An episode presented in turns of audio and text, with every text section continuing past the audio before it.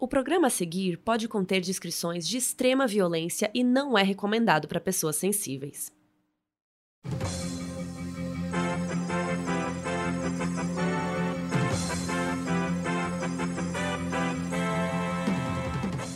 Boa noite. Boa noite! Hoje nós vamos contar a história de um podcast que agora é oficial Globoplay! Uh! Aê! A gente finalmente gente. pode falar isso, sério. Sim, gente, nós somos um podcast Globoplay agora. Globoplay. A gente tá muito chique. Agora nós somos globais. É, assim, é muito meu chique. sonho. Isso significa, isso significa que às vezes alguns episódios podem atrasar porque a gente vai estar tá na novela das oito. a gente vai estar tá ocupada lá no Rio gravando novela. Já tá novela. ocupada no Rio gravando novela. Sabe como é, gente? Ai, essa vida. Ai, é muito difícil ser global, nossa. gente, a gente tá Ai, muito a gente tá aqui no feliz. Projac, sabe? Já pensou a gente gravando no Projac? Gente, agora falando sério, Operanders, a gente só chegou aqui por causa de vocês. A gente tá muito Sim. feliz que agora realmente somos um podcast Globoplay. A gente tava doida para contar para vocês. Faz tempo que a gente tava aí nos trâmites, mas agora a gente é total Globoplay. Você pode ouvir em qualquer plataforma de áudio digital ainda, mas também lá no app do Globoplay no seu celular, você consegue agora ouvir o podcast por lá também. Então, assim, chique. Apenas não, chique. Muito, Eu não sei que outra palavra usar. É, é chique. Eu acho que é uma oportunidade que a gente abraçou muito por causa de vocês. Acho que por causa de tudo que. toda essa comunidade que a gente criou até hoje. A gente tem muito orgulho disso. A gente tem muito orgulho de dessa conversa tão legal que a gente está criando e que está proporcionando isso, sabe? Porque é uma forma da gente alcançar outros meios também, né? Alcançar outras audiências, outros operandinhos, tomara. Gente, você tem noção que a gente vai passar na propaganda da Globo Real, na TV? Gente, isso A é nossa louco. cara vai estar tá na Globo. A nossa cara vai estar tá Se bem que você já estava no encontro, né? Falando de esfirra ah, é verdade, outro dia. É verdade. Tem essa tour. Quem Eu não tá no tenho... Twitter perdeu gente. isso. Perdeu, mas eu, eu, vou contar só resumidamente para vocês entenderem o que a gente tá falando. É, eu fiz um tweet engraçadinho respondendo alguma coisa sobre esfirra no Twitter. E aí é, a produção do G-Show veio atrás de mim, de algumas pessoas que tinham respondido uma thread, pra dar uma entrevista sobre esfirra. Não tinha ainda, é, a gente ainda não tinha gravado os vídeos, sabe? Os episódios e tal do, do Além do Crime. Então, eu não tinha nenhum tipo de experiência, assim, em vídeo. Era da Ana Maria ou era o encontro? Era da Ana Maria. Ah, era mais era você. Era da Ana Maria. Mas você. E aí, gente, acontece que chegou lá no dia, eu gaguejei. Não, eu gaguejei muito, gente. Era só falar sobre esfirra, mas eu tive um, um treco lá. E o cara ficava assim: não, tá bem legal, mas pode falar mais natural. e aí foi um surto. E aí, eis que semana passada, do nada, do absoluto nada, algumas pessoas começam a me marcar falando que me viram no Mais Você. E aí, gente, é isso. Essa matéria foi Reviveram. pro ar. Reviveram. Ai, mas, gente, tudo. Primeiro, parabéns pela sua matéria da Esfirra. Eu acho que foi uma grande entrada nas portas da Globo. E agora o, o modus operandi está na Globo, está global. A gente está muito feliz. E assim, gente, nada vai mudar. Vai continuar saindo episódio toda quinta-feira de manhã, em todas as plataformas de e áudio. E vai só melhorar. Isso, agora a gente vai ter mais acesso, mais oportunidades, é, enfim. Então a gente tá super animada pro que vem aí. E a gente tava doida para contar para vocês. Então a gente espera que vocês gostem aí dessa nova fase. A gente tá muito, muito emocionada, muito feliz de saber que o podcast chegou até aqui, né? Tipo, que a gente Sim. tem, sei lá, os operanders que gostam, é, enfim, que a, até a Globo gosta do podcast, gente. A Globo gosta do nosso podcast, entendeu? É sobre isso. É sobre isso, gente. Obrigada de novo. E bora começar, né? Porque a gente não então, tá aqui pra falar disso. E o que, que a gente vai falar hoje? Hoje, gente, é a parte 2 do episódio da Bel Gunness. Que vocês quase mataram a gente no episódio anterior, porque encerramos no meio de um grande mistério, né? E o Olaf, como diria a Carol, e o Olaf? Ele tá com a Elsa, da Frozen. Ah, sim. A Frozen. Cadê a Frozen? Cadê o Olaf? O que que deu? O que que aconteceu? Qual é essa né, verdadeira história? Porque até então são só mistérios. E esses mistérios, gente, hoje eles vão se encerrar.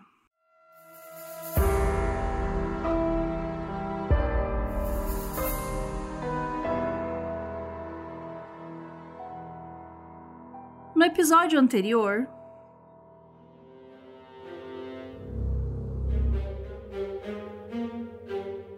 E o sonho da Bella era ser rica. Menos de um ano depois que eles compraram o local, aconteceu um incêndio na confeitaria. Mas apesar de toda essa fama esquisita, ninguém imaginava, né, que o pior ainda estava por vir. Quando a Bel foi pedir indicação de um novo trabalhador, o Chris, ele perguntou: "E o Olaf, menina? Por onde anda?" O que ninguém sabia é que o Olaf não estava desaparecido e muito menos distante. Ele ainda estava na fazenda.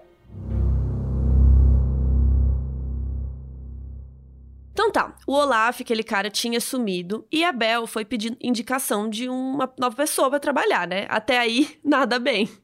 Que já tava esquisita essa história. Poucos meses depois, o vizinho dela, o Chris, viu chegar um cara novo, que se apresentou como Henry Gerholt. E ele ajudou o Henry a carregar o baú, né? O baú dos lookinhos dele, né? As roupas, estava super pesado. E levou lá pro quarto que era do Olaf, que agora não tinha ninguém, né? Porque o Olaf, sei lá, vazou. E ele escreveu uma cartinha pra mãe dele, descrevendo a fazenda da Bel, falando que era um dos lugares mais bonitos do bairro. Era uma casa de tijolos de 13 cômodos, rodeada por um bosque de árvores lindas, verdes, pipipi. Ele tava super empolgado, ele achava a fazenda top e ele tava muito feliz com aquele emprego. E durante algumas semanas, ele foi visto trabalhando com a Belle. Mas em agosto de 1905, ela foi até a casa do Chris, né, do vizinho dela lá, pedir ajuda para empilhar aveia, porque o Henry tinha ido embora. E aí o Chris achou estranho, né? Ué, mas ele cortou a veia e foi embora antes de empilhar, né? Parou, parou o troço no meio. E aí a Bel contou que o Henry disse que estava doente, voltou para Chicago e falou que não ia mais trabalhar. E que ele tinha levado algumas roupas com ele e tal, mas tinha até largado o baú. E, e, lá no baú tinham várias roupas, inclusive um casaco de pele. E naquele inverno, a Bel foi vista usando esse casaco de pele várias vezes. Bom, poucos meses depois, a Bel colocou um novo classificado, que dizia: proprietária de uma fazenda lindamente localizada e valiosa, em condições de primeira classe, procura um homem bom e confiável como parceiro. Pouco dinheiro é requerido e a garantia é de primeira classe. Eu amei que ela foca bastante em primeira classe, né? Não, e assim, gente, isso é muito um anúncio de vou te matar. Quais as chances, Não é, tipo... um anúncio de primeira classe. Não, de primeira classe. É uma fazenda linda, ela é valiosa, ela é de primeira classe. E é pouco dinheiro. Pouco dinheiro para você conseguir. Sério, isso geralmente é, é coisa estranha. Isso para mim é cheira muito aquele negócio da mineradora lá, Yukon Mining and Trading Company. Mining and Trading Company. Por quê? Porque tá estranho isso aí, tá bom demais para ser verdade, né? É. Então, estranho. E aí, Óbvio que isso bombou de carta, né? Então ela recebeu um monte de carta, ela tava recebendo umas quatro por dia, assim, no mínimo, bombando a DM da, as DM da Bel. E tinha dia que ela recebia até mais de 10 cartas, assim. Então vários homens começaram a aparecer e tal. Por exemplo, teve um cara que era o George que colocou todos os pertences dele num baú, pegou um dinheirinho assim e foi. Aí teve outra semana que chegou o Christian, que vendeu a fazenda dele por 2 mil dólares se despediu dos amigos, da família, tudo e se mudou pra lá. Teve um outro lá que falou pro chefe que ia, né, tipo, sair do emprego para poder casar com uma viúva rica. Amo. Teve um cara lá, o Old Budsberry, que era um viúvo de 50 anos. Ele vendeu a fazenda dele disse pros filhos: falou! E vazou também para lá. Todo mundo, uma galera foi indo para lá para tentar pegar esse, esse job aí. E além desses homens todos, a Bel começou a trocar cartas com um cara que tinha respondido, né, esse anúncio. O nome dele era Andrew Helgelin. E assim, nas primeiras cartas, ela contava sobre o terreno, né, ficava pedindo para ele contar um pouco sobre ele e tudo mais. Só que quanto mais cartas eles trocavam, mais ela tava parecendo, né, tá afim dele. E ficava tentando convencê-lo a vender as coisas todas e ir pra fazenda. Só que o Andrew não era que nem os caras antes, assim, que tipo, meio que desistiram muito fácil, sabe? Ela não estava conseguindo convencer muito ele, não. Ele estava meio assim, receoso. E chegava quase um homem diferente por semana. E ela sempre os apresentava como primos de outros estados. Então, assim, cheia dos primos, né? E nenhum homem ficava por muito tempo. E quando eles iam embora, eles deixavam para trás, né, o baú cheio dos pertences deles. E era muito estranho isso, né? E teve uma época que tinha 15 baús e um quarto lotado de roupa masculina. No verão de 1906, Abel contratou William, um imigrante polonês, para cavar um par de valas na lama do chiqueiro. E ela passou as medidas exatas: 1,80m de comprimento, 1 metro de largura e 1,20m de profundidade. O que ele estava construindo eram fossas para o lixo. Pelo menos era o que ele pensava.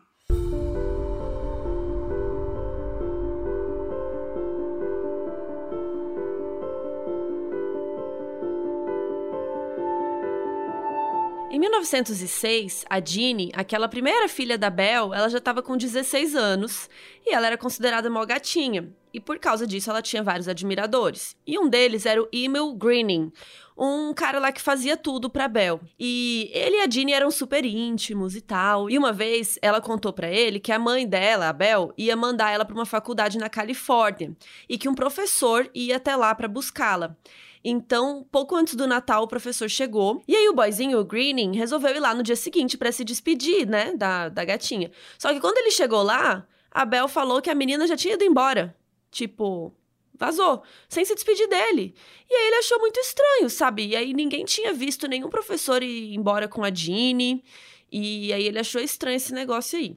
E aí, a Jeannie, como uma boa mocinha moderna, daquela época, ela tinha vários crushes, né, gente? Que ela não é besta. Então tinha outro crush dela, que era o John, chegou de carruagem no domingo para ver a Jeannie e descobriu que ela já tinha ido embora para Califórnia na quarta-feira.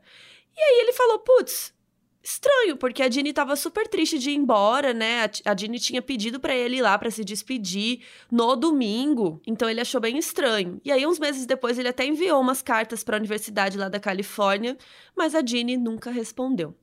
E aí, seis meses depois disso, em junho de 1907, a vida na fazenda não tinha mais graça pro Greening, aquele primeiro moço, e aí ele pediu demissão. Um mês depois do Greening partir, Abel contratou um novo faz-tudo, Ray Lanfair. Ele era um homem de rosto fino e nariz comprido.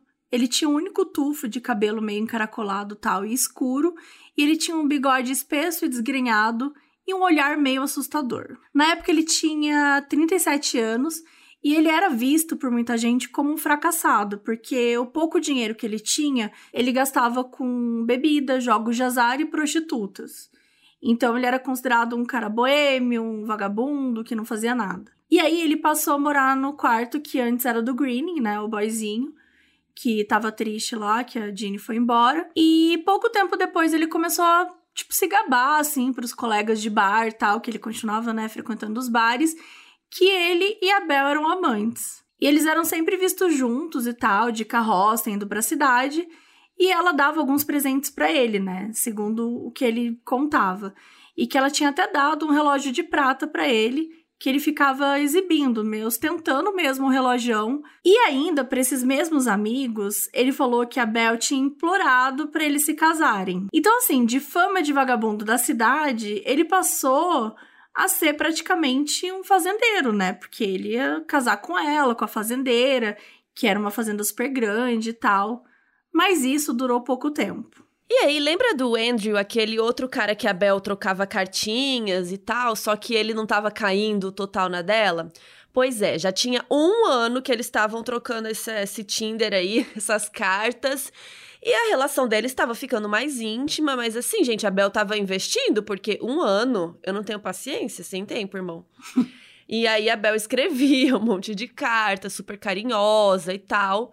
Mas no final das cartas, ela dava, tipo, umas tarefas pro Andrew fazer. Tipo, vende aí tudo que rende dinheiro. E se ainda tiver algo que possa trazer, vem logo, que depois nós vende tudo. A desesperada, né? a emocionada, né? Como a gente já falou. Ela falava sobre como a cidadezinha, né, lá, o Laporte, era um lugar incrível para investir, que eles iam ficar milionários, pipipi, mas para ele não comentar com ninguém que ele estava indo, para ser uma surpresa para a família dele para dar certo. Tipo, o que, que, que tem a ver você ser surpresa e dar certo? Mas ok. Só que aí ele escreveu que tava doente, não sei o que. Meio deu um perdido na Bel, né? Vamos falar a verdade? Ele pegou e falou: Sabe quando você marca de sair com o crush? Daí fala assim: Putz, justo hoje. Não, tô bem. Dar. Que pena. Um pedido por carta, né? Que, enfim, demora, demora pra ainda chegar. pra chegar. Sim. E tá, assim, a Bel começou a ficar cada vez mais incisiva. É, mandava carta, né, falando: ah, é melhor você vir logo, vai que você fica doente de novo, ninguém vai poder cuidar de você. E ela também reclamou, numa das cartas, que ele tinha comentado numa carta anterior de deixar um pouco de dinheiro na cidade. E ela não, tem que trazer tudo pra cá, para que eles pudessem investir e ficar mais rico ainda. E, gente. Ai, sério. E ainda tem uma cartinha que ela fala assim: ai, não é que eu não confio na sua esperteza e tal, mas eu queria te dar uma dica. Quando você tirasse todo o dinheiro do banco, costura numa roupa íntima e vem no trem assim. Gente. Na o cueca? próprio dinheiro na cueca, total. Ela queria que ele colocasse todo o dinheiro na cueca, sendo que assim, não era pouco dinheiro, sabe? Vocês acham que esse povo de, do, do, deputado que, é, que inventou dinheiro na cueca, entendeu? Foi a Ó, Belganes. Foi, foi a Belganes. E aí, gente, ele respondeu a carta falando que ele não ia mais, naquela época, né, que tinha prometido, que ele ia demorar mais um pouco. E ela respondeu que tinha ficado triste, arrasada, mas que ela ainda ia esperar, né? Porque ela achava que a amizade deles era muito especial. E aí, gente, foi essa enrolação toda durante meses. Até que em janeiro de 1908, mais ou menos um ano e meio desde que eles começaram a conversar, né, pela primeira vez, o Andrew finalmente chegou a Laporte. Assim que o Andrew chegou, lembra que tinha um outro moço que já tava lá, né, gente? O Lamfair. E aí ela falou pro Lamfair assim: Ó, oh, agora o seu quarto você sai, que vai ser o quarto do Andrew, e você pode dormir no celeiro. que ódio! Imagina, você tá lá trabalhando, Escroto, agora você vai. né? Vai dormir no celeiro, foda-se. E aí ela foi ficando cada vez mais fria com ele, né? Deixando claro que a relação deles tinha mudado por causa desse novo boy aí do Andrew. Aí no dia 6 de janeiro, a Bel e o Andrew foram no banco buscar o depósito lá do Andrew. Ele disse que queria resgatar os depósitos, eram três no valor integral. E aí o funcionário do banco falou: ah, beleza, mas leva uns dias, né? Vai levar uns quatro, cinco dias aí. Aí a Bel ficou super impaciente, né? Ela queria o dinheiro logo tal. Mas o Andrew tava, né? Normal, trâmites do banco, ok. Aí o dinheiro chegou no dia 11, mas aí a Bel e o Andrew só foram lá buscar três dias depois. Aí o caixa até brincou com eles assim, ué, vocês não estavam com pressa? Aí o Andrew falou, não, é que eu tava meio doente esses dias, né? Então a gente veio hoje. Então, gente, eles sacaram 2.839 dólares, que hoje equivaleria né, a 75 mil dólares, então é muito dinheiro. E eles pegaram dinheiro vivo e tal e voltaram para a fazenda. E naquele mesmo dia, a Bel tinha pedido para o Lamfair ir para Michigan City, que ficava a 19 quilômetros daquela cidade lá, para buscar um cavalo com o primo dela. Mais um e primo. primo. Mais um primo. Ela tem muito primo. Se o primo não aparecesse lá, era para ele dormir na cidade e esperar o primo no dia seguinte. E ele foi, levou um amigo junto, o John, e assim, nenhum sinal do primo da Bel. Então, assim, eles foram matar tempo em bar e tal, ficaram, né, vadiando lá na cidade. E aí, quando deu umas oito da noite, eles foram de novo lá no celeiro checar se o primo da Bel tava lá. E ele não tava. E aí, contrariando, né, as ordens da Bel, que tinha pedido para ele dormir lá, o Lamfair não passou a noite e ele ainda voltou para Laporte. Aí ele disse pro John que ele ia ver o que, que a Bel tava fazendo. Ele até fala é, que ele comentou, tipo, ah, vou ver o que a véia tá fazendo. e que depois ele ia encontrar o John no bar pra contar e tal. Mas ele não apareceu lá. E o Andrew nunca mais foi visto.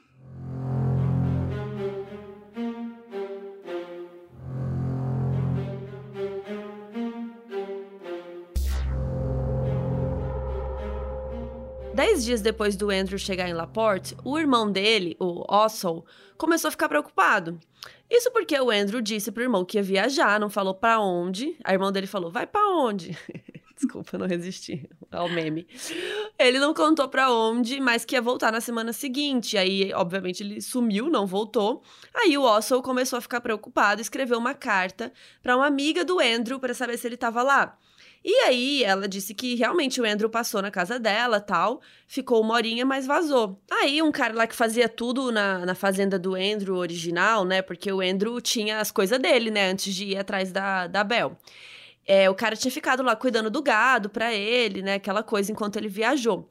E aí, esse cara aí ajudou o irmão dele a buscar pistas, né? Sobre o paradeiro do Andrew e tal. E aí, eles encontraram um monte de cartas todas assinadas pela Belle Gunness. Então o Ossol mandou uma carta para o carteiro de Laporte para confirmar se a Belle ainda morava lá. No dia 3 de fevereiro de 1908, Lamfair e a Belle brigaram. E ninguém sabe direito o motivo, mas foi grave o suficiente para ela demitir ele. Ele saiu tão rápido da fazenda que até as roupas, as ferramentas, tal, ficaram tudo para trás. E aí, menos de uma semana depois, ela contratou um novo, né, um substituto, que era o Joseph Maxon, o Joey. E o Lamfair consultou um advogado que indicou né, que ele deveria voltar para a fazenda para tentar recuperar os pertences e tal. E era para ele ameaçar a Bel, falando que ele ia entrar com uma ação judicial se fosse preciso, porque os bens né, dele tinham sido obtidos de forma ilegal. Afinal de contas, ele foi demitido e nunca mais pôde né, buscar. E ele foi lá, foi lá na fazenda e tal, mas a Bel expulsou ele da fazenda. Ele escreveu umas cartas pro xerife, né, de Laporte, falando assim que o Lamfer tava perturbando a paz dela. E aí, no mês seguinte, o Lamfer estava rondando a propriedade da Bel e ela mandou prender ele por invasão de propriedade. Ele foi julgado no dia 13 de março e se declarou culpado. Aí teve que pagar uma multa de um dólar mais custos. Em março, o Ossol, o irmão daquele Andrew que estava desaparecido, tinha escrito uma carta para Bel perguntando do irmão dele. Ela falou que não sabia, contou toda uma história lá que ela inventou, que ele estava procurando sei lá quem, o outro irmão, pipipi, cheio de, de história. E no final ainda falou assim: ai, todos os dias espero notícias dele. Aham. Uhum. E aí, nisso, a treta com aquele cara lá, o Lanfer, que ela tinha expulsado, né? E ele tava entrando com uma ação judicial contra ela. É, tava rolando essa treta. Então a Bel foi lá no xerife apresentou uma declaração juramentada falando que o Lanfer tava louco. Rolou um gaslighting do cara, olha isso. Falando que ele era insano, que ele ia lá na casa dela toda noite, ficava olhando pela janela. Enfim, que ele era um, um, doido. E ainda falou assim que ele era silencioso, melancólico, inquieto, recluso, enfadonho, profano, imundo, intemperado, insone e criminoso. Cara, Eu ela... amo insone. O que que tem, né? Tem insônia. Né? Ai, gente, assim, enfim. E eu amo que ela deu um diagnóstico do cara também, né? Quem é ela? A própria falar, médica. Ai, pronto. E apesar disso, o Dr. Bowell, que era aquele médico legista, né, que até investigou e pediu interrogatório lá no caso do, do Peter Gunnis, o, o marido da Belle, ele anexou um laudo falando que não, que o, que o Lamfer não, não tinha distúrbio mental e que não considerava ele louco. E aí, no início de abril, a Belle mandou prender ele novamente por invasão de propriedade. E aí, o julgamento foi marcado para o dia 15. E aí, no dia 15 de abril, aconteceu o julgamento do Lamfair. Ele contratou o serviço do advogado Wirt Worden. E ele chegou chegando, gente. Ele falou, falou assim: eu vou pegar essa mulher. E aí agora a gente vai interpretar um pouquinho do que, que rolou aí nesse julgamento. Você quer ser quem? Você quer eu quero ser, o... ser o, o Worden. Warden, o advogado. Então, eu vou fazer o Smith, que era o advogado do Estado, né? Então foi mais ou menos assim. Peter Gunn, seu marido, morreu muito de repente, não foi? Protesto! Ele tinha um seguro de vida considerável, não tinha? Protesto! Você recebeu esse seguro de vida, não foi? Senhora Gunnes, você não precisa responder isso. Senhora Gunnes, afinal, como é que o moedor de linguiça e o caldeirão de samora quente caíram sobre a cabeça do Sr. Gunnes? Protesto! Eu me oponho a essas perguntas. Elas não têm nada a ver com o caso. Exijo que sejam retiradas. E a morte súbita do seu primeiro marido, Mads? Ele também tinha seguro? Gente, bafo. O advogado começou a pegar essas mortes antigas, né? Para jogar na cara da Bel. Então, o advogado do estado, que era eu, no caso, interpretando aqui, o cara já tava de pé, gritando, surtado, mas o juiz concordou que essas perguntas do Warden, do advogado lá, estavam longe demais, né? Tava indo um pouco fora do, do contexto, realmente. Então, o Warden disse que ia dispensar a testemunha e quando a Bel tava se levantando, ele fez uma última pergunta. Leia, Mabé, a pergunta.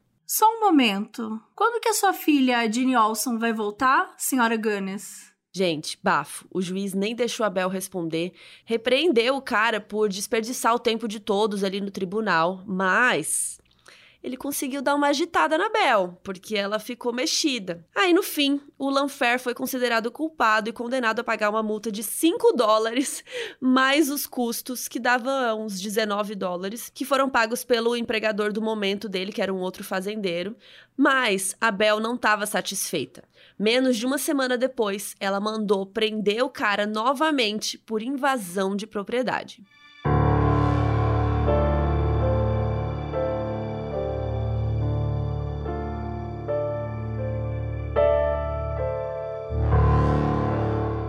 Agora que o Lanfer estava preso, a Bel tinha outra treta para resolver. O Olson continuava mandando carta, né? Ele queria saber do Andrew e tal.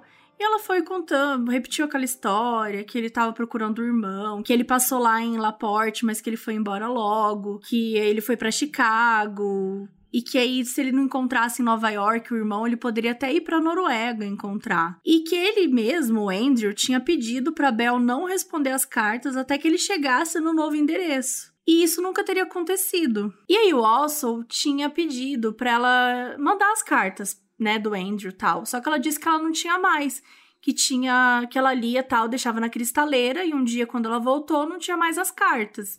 E Amo. que elas Eu deixei né? aqui e sumiu, menina. Eu deixei aqui fantasma. sumiu. E quem que era? Óbvio que era o Lanfer, né? O Lanfer tinha roubado as cartas. E aí, quando o Alson perguntou: Ah, será que é melhor eu ir pra Laporte e tal? Ela falou: Olha, não sei se vai ajudar muito, mas se você quiser vir pra cá, eu vou fazer de tudo que puder para ajudar a encontrar o seu irmão. E aí, em abril, rolou mais um julgamento do Lanfer, gente. Teve umas testemunhas falando que ele tava lá fuçando na fazenda dela, mas era tudo mentira. E aí ele foi absolvido e os custos do pagamento ficaram a cargo da Bel. E aí, na última semana de abril, ela foi até uma mercearia comprar umas coisinhas tal. E a balconista, que sempre atendia ela, viu que ela tava muito angustiada, né? E aí a Bel contou de todos os problemas com o Lanfer, que ele agia como se fosse íntimo, que ele perturbava ela, nananã, e que tinha medo que um dia ele incendiasse a fazenda dela, matando ela e seus filhos. E aí, no dia 27 de abril, a professora da escola notou que as duas filhas da Bel chegaram chorando na escola, estavam super mal, assim. E aí ela chamou uma das menininhas, a Myrtle, e perguntou o que que era. E ela contou que a mãe tinha batido nela porque elas estavam brincando perto do porão e elas não podiam ir lá. À tarde, a Bel foi para a cidade, né, com a charrete dela, e ela parou no escritório do advogado dela. E ela falou que ela estava com muito medo do Lanfer, que ele tinha ameaçado queimar a casa dela com ela dentro. E aí o advogado dela sugeriu que a solução seria enchê-lo de tiro a próxima vez que ele fosse na fazenda. gente, quando a gente fala é, para você não falar nada é, sem a presença de um advogado, mas também, pera lá, né? Cuidado com o advogado aí, porque. Que se arruma, né? Que. no- co- gente, sério, a solução do advogado foi encher de tiro. Isso é uma coisa muito louca nos Estados Unidos, né? Porque você- se você invade uma propriedade e alguém te der um tiro, é legítima defesa. É uma cultura muito forte deles e, enfim.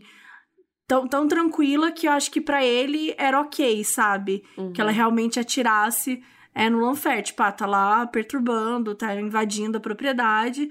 Então ele jogou aí esse conselho. Mas a Bel falou que não ia fazer isso não, mas que ela queria mexer no testamento dela porque ela estava temendo pelo pior. Então o advogado começou lá a redigir o testamento e a Bel deixou todos os bens para os três filhos dela: a Myrtle, a Lucy e o Philip. E aí, no caso dos três estarem mortos, o dinheiro ia ser entregue pro lar norueguês das crianças em Chicago. Só que assim, gente, e a Jeanne? A Jeanne ficou com Deus, né? A Jeanne que foi pra Califórnia.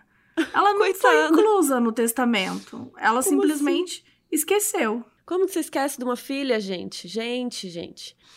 Enfim, aí rolou o testamento, ela foi lá no banco e guardou o dinheiro no cofre, tudo, fez um depósito de 730 dólares em dinheiro. Depois passou numa loja, comprou uns doces, um bolo, é, um negocinho assim, uns brinquedinhos, e falou que ia fazer uma surpresa para as crianças tal. E nisso, ela também passou num armazém e comprou uns mantimentos e comprou dois galões de querosene.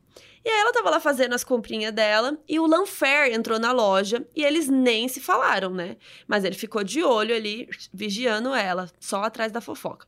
Aí quando ela saiu, ele foi atrás e ficou olhando ela guardar as coisas na charrete e tal, e foi embora. Aí a Bel voltou pra fazenda, é, eles jantaram, jantou com os filhos, o Joe, né, o carinha que trabalhava lá, ajudou ela.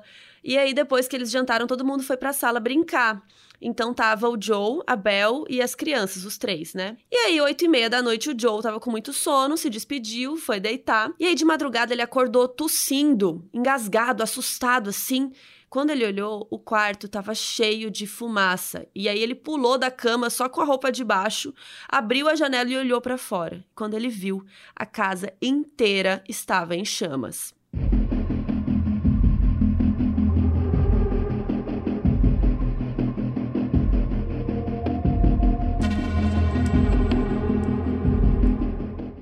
Vestiu uma roupa correndo, saiu do quarto dele e foi até onde ficava o quarto, né, da, da senhora Gunnis com, com os filhos. E aí tentou gritar fogo e tal, só que a fumaça tava tão densa que ele mal conseguia respirar. Então ele pegou uma mochila com os pertences dele, saiu correndo até o abrigo da charrete, que ficava uns 50 metros ali, e aí deixou a mochila e voltou para casa, mas ele não conseguia mais entrar.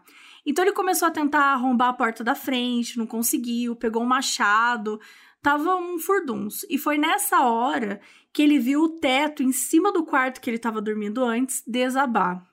E nessa mesma hora chegou um menino de bicicleta, né, um vizinho, porque a mãe tinha visto pela janela que tava pegando fogo. Então ela falou: "Vai lá, menino, vai lá olhar, vai ajudar, não sei o quê". Então o menino saiu veio correndo assim da bicicleta para tentar ajudar.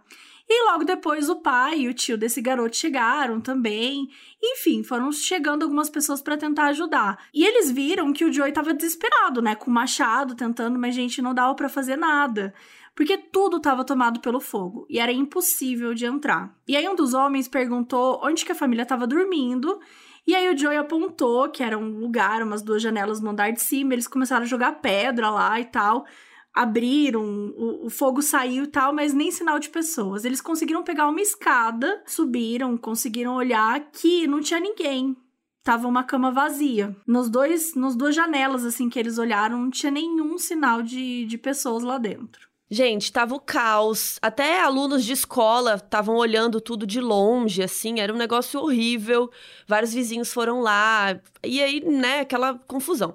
Aí o Joe foi no celeiro, pegou a charrete e foi para a cidade chamar o xerife. E o xerife era chiquérrimo, gente. Enquanto todo mundo da cidade tinha charrete, os, né, aquelas coisas antigas, o xerife já tinha um Ford T vermelho. Sim, o xerife tinha um carrão.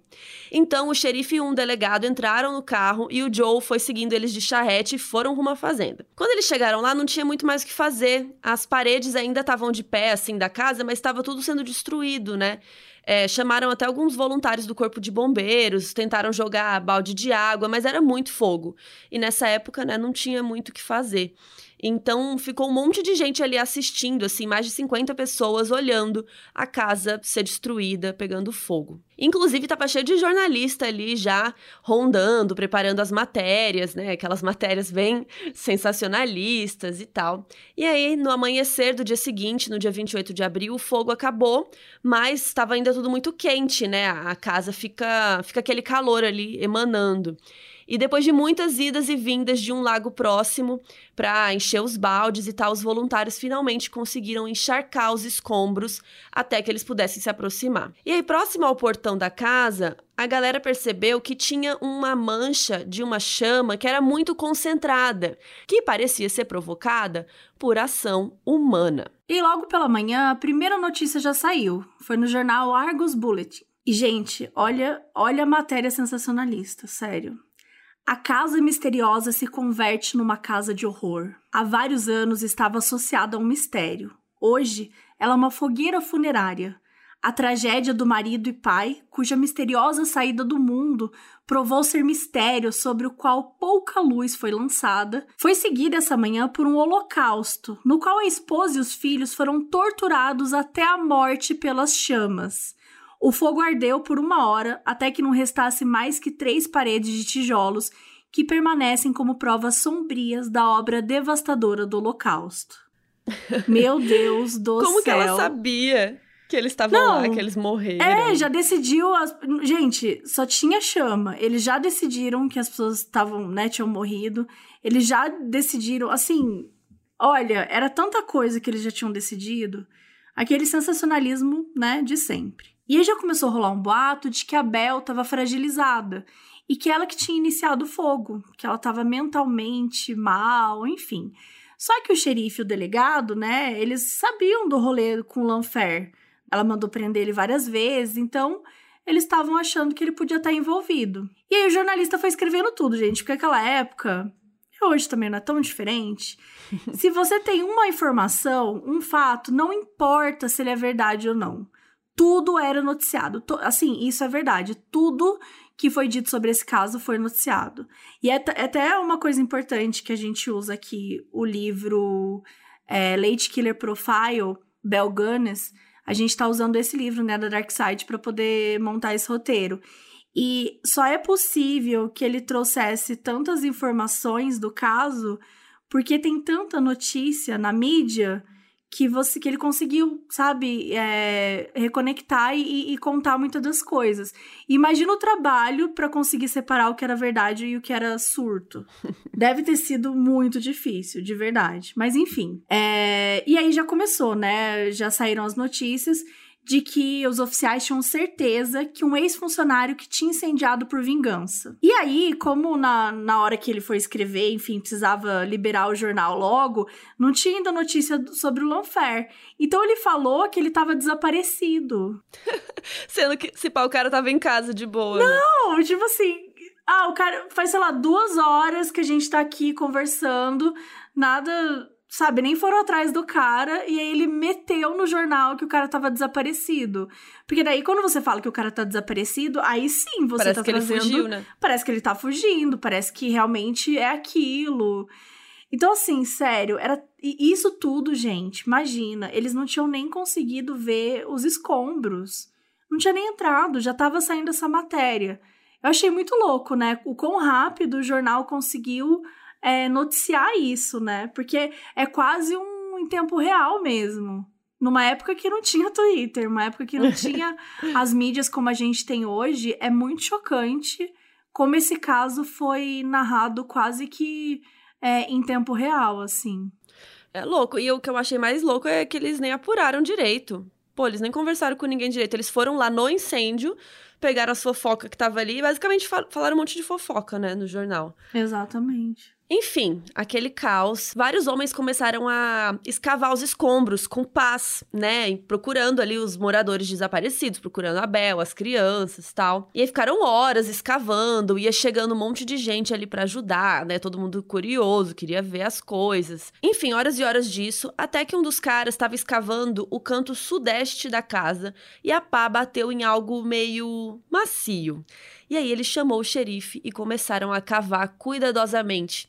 E então encontraram corpos.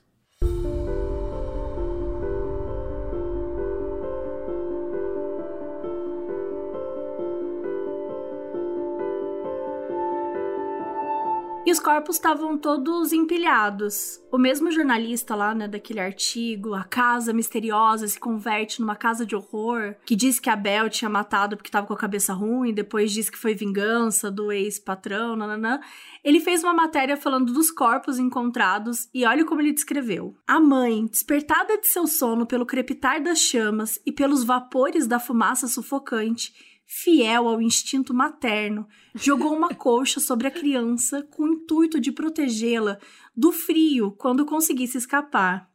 A colcha serviu para proteger em parte o corpo do mais novo, testemunha do esforço heróico, mas em vão, de uma mãe tentando salvar a sua descendência. Gente, realmente belas palavras como enrolar, né? Não, é, o, é, o, show da enrolação. Esse cara, gente, a gente devia ter chamado ele para escrever o nosso livro. Entendeu? Quando a gente estivesse com dificuldade livre. de um capítulo. Socorro, imagina o livro inteiro aqui. assim. Gente, o inferno. Só que assim, a matéria, gente, não poupava detalhes sórdidos. E sobre as duas meninas pequenas, o jornalista disse: as meninas que na noite anterior haviam feito uma terna prece, pronunciando as palavras: Agora me deito para descansar, peço ao Senhor para minha alma guardar. Elas não passavam de um arremedo de seres humanos que há algumas horas viviam no sorriso de seu mestre. Gente, Gente, pelo amor de Deus, Como que ele troféu sabe que elas- fanfiqueiro pra este homem. como que ele sabia que as pessoas rezaram antes de morrer? Não! Da, da onde que ele tirou? Da onde que ele tirou essas informações? Da onde que ele tirou que as meninas rezaram, que elas falaram. Cara, sério, que surto! Que surto. Mas deixando o sensacionalismo de lado, a cena realmente era muito chocante. Além dos corpos estarem empilhados, a Belle ainda estava sem cabeça. Sim, gente, sem cabeça. A cabeça dela, o crânio, sumiu. Os corpos foram então retirados e colocados em cima de umas tábuas até que o agente funerário chegasse, mas até o fim do dia, nada do crânio da Belle.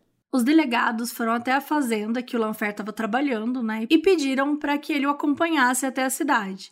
Então, não, ele não estava desaparecido, ele estava trabalhando na fazenda normal. De boa. E as primeiras palavras que o Lanfer falou foram: será que aquelas três crianças e a mulher conseguiram escapar da casa? Gente, sério. Como ser um suspeito, parte 1. E aí perguntaram, né, como é que ele sabia do incêndio e tal. E dele comentou que tinha acordado às três da manhã, ido a pé até a fazenda, que eram 10 quilômetros.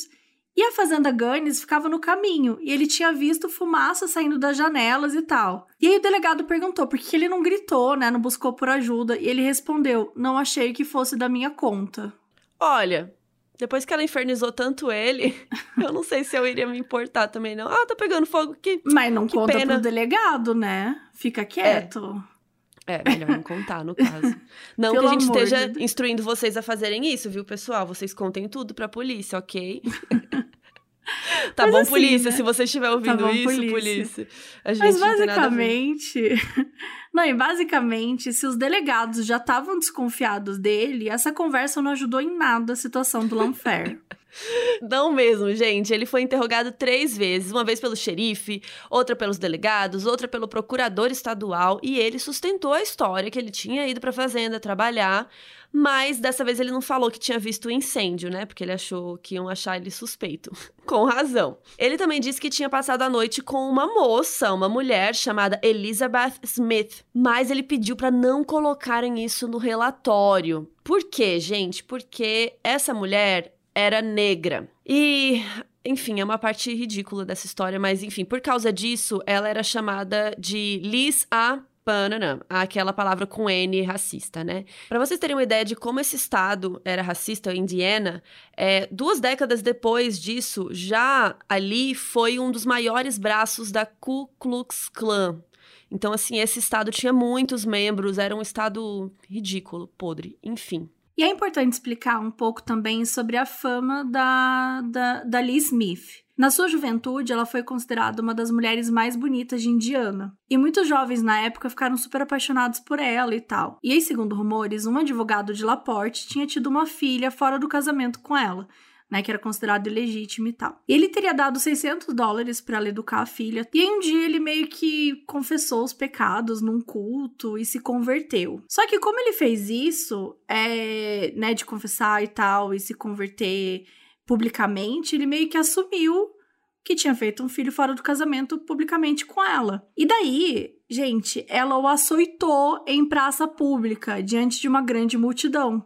E ele teve que sair correndo para uma farmácia para se esconder. Por quê? Porque ao falar que ele teve um, um filho um, legítimo, ele tava ferrando com a, com a reputação dela, né? Porque lá ele, bonitinho, confessou os pecados, se converteu, E tava tudo lute, bem né? com ele. E aí ela ia fazer o quê? Sendo que ele era. E, e o pior de tudo, ele ainda era um homem é, branco e ela era uma mulher negra. Então ela ia passar muito mais. Mas ela não deixou barato, não. Foi lá e bateu mesmo. E foi isso. Isso teria acontecido, né, na, na sua juventude e tal. Agora, nesse momento da história, ela tinha 70 anos. E as crianças das vizinhas e tal achavam que ela morava numa casa de bruxa. Eles morriam de medo dela. De novo, né? Racismo comendo solto. E aí, voltando, o Lanfer tinha dito, né, que estava com ela no dia tal do incêndio. E ela foi até a delegacia e ela confirmou o álibi, falou que ele realmente tinha ido até a casa dela e pedido um quarto para dormir, mas não tinha dinheiro e ia pagar depois. Ela só não comentou sobre eles terem dormido juntos, como Lanfer tinha feito. Só que esse álibi não serviu de nada, porque a crença de todo mundo ali já era que o Lanfer era o culpado do incêndio. Os jornais chamavam ele de incendiário, de maníaco, que ele era obcecado pela Bel. Começaram até um papo de querer linchar o cara, que a gente sabe que imagina nessa época, né? Se hoje em dia a gente vê casos assim, até o caso Evandro, né? Aconteceu uma tentativa de linchamento das bruxas de Guaratuba, imagina nessa época. Enfim, a polícia teve que proteger ele para ele não ser linchado, mas assim, não tinham evidências se o incêndio realmente tinha sido criminoso, né? Se realmente foi alguém que foi lá e tacou fogo. Mas o xerife tava assim: eu vou conseguir uma confissão desse cara. E aí, ele recorreu a uma técnica específica, digamos, para conseguir essa confissão aí. Ele levou o cara no necrotério. Chegou lá, ele mostrou os restos mortais da Bel e dos três filhos, né? Todo mundo ali carbonizado. E aí ele falou: Meu Deus! E aí o xerife falou: Observe sua obra. O que você acha? Aí o Lanfer falou: Ah, não tá ruim. Gente, que? O cara não se ajuda em nada. Ele só fala merda. Ele ficou assim super abalado, né, de ver aquilo ali. Então levaram ele para o tribunal e aí o procurador fez uma acusação. O Dlanfer se declarou inocente, mas ele ficou detido sem direito à fiança. Então ele ficou aguardando o julgamento dele preso, que só aconteceu em 11 de maio de 1908. Enquanto tudo isso acontecia, os voluntários continuavam cavando, né? Estavam tentando buscar o crânio perdido. Gente, a manchete do Chicago Tribune era onde foi parar a cabeça de Belganes. Era um grande mistério, porque, segundo alguns médicos legistas, não tinha o fogo não tinha temperatura suficiente para cremar totalmente o crânio dela. Então começou um boato de que o Lanfer tinha invadido o quarto da Belle no escuro, decapitado, e então incendiou a casa para cobrir as provas do crime dele. Só que quais eram as evidências de que isso tinha acontecido? Nenhuma. Zero. Fonte, fonte minha cabeça. Mas, né, gente, a, a, essa altura do campeonato, quem é que se importa com a verdade? Começaram a chegar diversas pessoas ali na cidade para poder, né? Essa notícia foi se espalhando, né? Como a gente falou, os jornais estavam bombando. Então, primeiro chegou a irmã da Bel, a Nellie Larson, que chegou com os filhos que já eram adultos, né? Ela tinha visto a notícia, ela foi lá. E digamos que ela também estava de olho, assim, porque no jornal estava escrito que o patrimônio da Bel era de 15 mil dólares. E esse patrimônio iria para o lar norueguês das crianças de Chicago. Só que ela tinha alterado esse testamento na véspera, né? Do incêndio, então era esquisito. Aí a irmã dela foi no necrotério, né? Combinou de levar os corpos para serem enterrados junto com o Mads, aquele primeiro marido da Bel. E aí ela foi lá no advogado da Bel falar: Oi, eu sou a parente mais próxima dela. É, tem um dinheiro aí pra, pra ser, né? Manelar das crianças de Chicago, dá o dinheiro para mim? Mentira, ela não falou assim. Mas era o que ela queria dizer, né? Outra pessoa que chegou também depois foi a senhora George, que era irmã mais velha da Jeannie. Lembra aquela primeira filha da Belle que foi esquecida no churrasco do testamento? Ela tinha uma irmã biológica, né? Porque ela foi adotada pela Belle. Então, essa irmã biológica dela era essa mulher aí, George. E ela sempre trocava carta com a Jeannie, mas depois que ela foi pra Califórnia, ela não respondia mais as cartas. Então, ela foi lá também porque ela viu sobre o testamento né? E foi lá ver, perguntar por que, que não tinha herança pra Jeannie, aqueles, aquelas coisas. E lembra do Ossol, o irmão do Andrew? Lembra o Andrew, que trabalhava com a Bel e estava desaparecido? Aí ele tinha um irmão que estava tentando corresponder com a Bel, tentando descobrir onde o irmão estava? Pois é. Esse Ossol começou a se corresponder com o cara do banco de Laporte e descobriu que o Andrew tinha transferido dinheiro para a cidade. E aí, quando ele ia investigar melhor isso, ele ficou sabendo, o bancário mandou uma manchete do jornal do incêndio para ele. Então, o Ossol também chegou em Laporte. No dia 3 de maio, né, chegando na cidade, o Ossol comprou todos os jornais para saber o que tinha acontecido e depois ele foi até o escritório do xerife, se apresentou, contou a história toda. Não sabia do irmão, blá blá blá blá que estava falando com a Bel. E daí o xerife levou ele até a fazenda e quando ele chegou lá, só tinha sobrado dois homens cavando os escombros. Porque, gente, a história era meio que essa, né? Eles foram encontrados, a cabeça dela estava perdida, não tinha mais muito o que fazer. Então só tinha sobrado dois homens, que era o Joey, o faz tudo da Bel, né? E o vizinho, que era o Daniel. Então eles ainda estavam tentando ali descobrir a cabeça da Bel. E o Ossel, ele pegou uma pá e começou a cavar também, que ele tinha alguma esperança de encontrar alguma coisa do irmão dele. Eles não encontraram nada, mas aí no dia seguinte o Ossel voltou, ele começou a investigar, né? O próprio Sherlock Holmes aqui. E aí ele percebeu que tinha um lago que era muito próximo da propriedade. E ele começou a ir atrás desse negócio aí para ver se pô, será que desovaram o irmão dele no lago, né? Mas o lago ficava congelado durante todo o inverno, então não estava fazendo muito sentido. Aí ele falou: ah, quer saber? Eu vou embora dessa fazenda e tal. E na hora, só que na hora que ele tava indo embora, assim, ele parou e voltou. Ele voltou e falou: não, peraí, Joe. Perguntou pro, pro cara que trabalhava lá, né? Joe, você sabe de algum poço ou alguma coisa desse tipo que tinha sido cavado aqui na propriedade durante a primavera? E você, atento ouvinte do nosso podcast, sabe que sim, cavaram algo. No verão de 1906, Abel contratou William, um imigrante polonês, para cavar um par de valas na lama do chiqueiro. E ela passou as medidas exatas: 1,80m de comprimento, 1 metro de largura e 1,20m de profundidade. O que ele estava construindo eram fossas para o lixo. Pelo menos era o que ele pensava. Então, sim, gente, vocês já sabiam a resposta, a gente aqui já sabe a resposta. O Joey confirmou: existia sim uma fossa que tinha sido cavada no chiqueiro e ficava uns 50 metros ao sul da casa. E que ele até tinha ajudado a Bel a carregar um carrinho com algumas coisas para lá. E daí o Wassel pediu para ele apontar onde estava e eles começaram a cavucar lá. em pouco tempo, gente, um cheiro horrível atacou as narinas deles.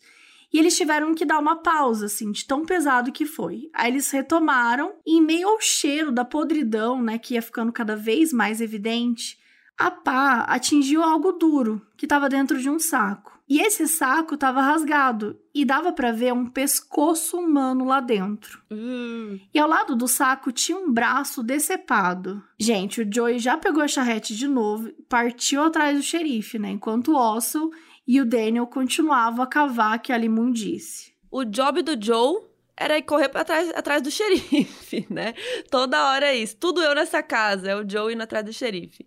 Então ele foi lá, o xerife chegou com o médico legista para eles, né, olharem os corpos. E era muito difícil eles entenderem aquele corpo, tal, a cabeça estava separada do tronco, estava tudo em estado avançado de putrefação, né? Então o que eles conseguiram analisar ali de cara é que o corpo tinha sinais de ter lutado para sobreviver. A mão mutilada segurava um tufo de cabelos curtos, castanhos e cacheados, provavelmente arrancados da cabeça do seu assassino. Apesar do rosto da vítima estar tá em um estado horrível, o Ossol foi capaz de reconhecer ali o seu próprio irmão. O Andrew estava desmembrado em sua frente.